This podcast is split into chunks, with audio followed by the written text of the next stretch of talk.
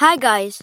I just read a book called Percy Jackson and the Olympians, The Lightning Thief. That's book one. And I'm going to tell you how it's very similar to Harry Potter. These two books I both like, true. And the main characters, Percy Jackson and Harry Potter, they're both related to someone special. Well, Percy Jackson is related to Poseidon, and Harry Potter is related to Godric Gryffindor. Or, um, well, not Godric Gryffindor, but, sorry, the Peverells. And they both had black hair, green eyes, and the books both used the term half blood. In Percy Jackson's case, so um, if one of your parents was an Olympian, then you were a half blood. And being half blood sucks because that's just one step away from being a true Olympian.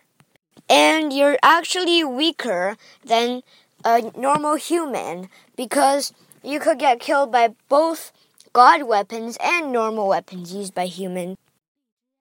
And obviously, they both have magical powers and they have two friends, and they're one boy, one girl.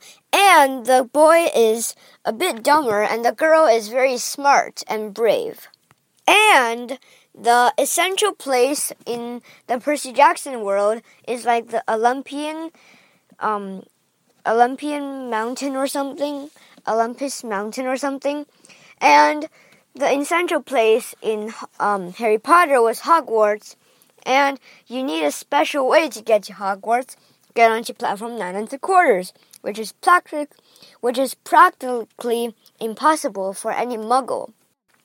And in Percy Jackson, you have to go to the Empire State Building and go to floor 600. Now, anyone knows that it only goes to 108, I'm pretty sure. So, going to 600 will be impossible for normal people. Goodbye.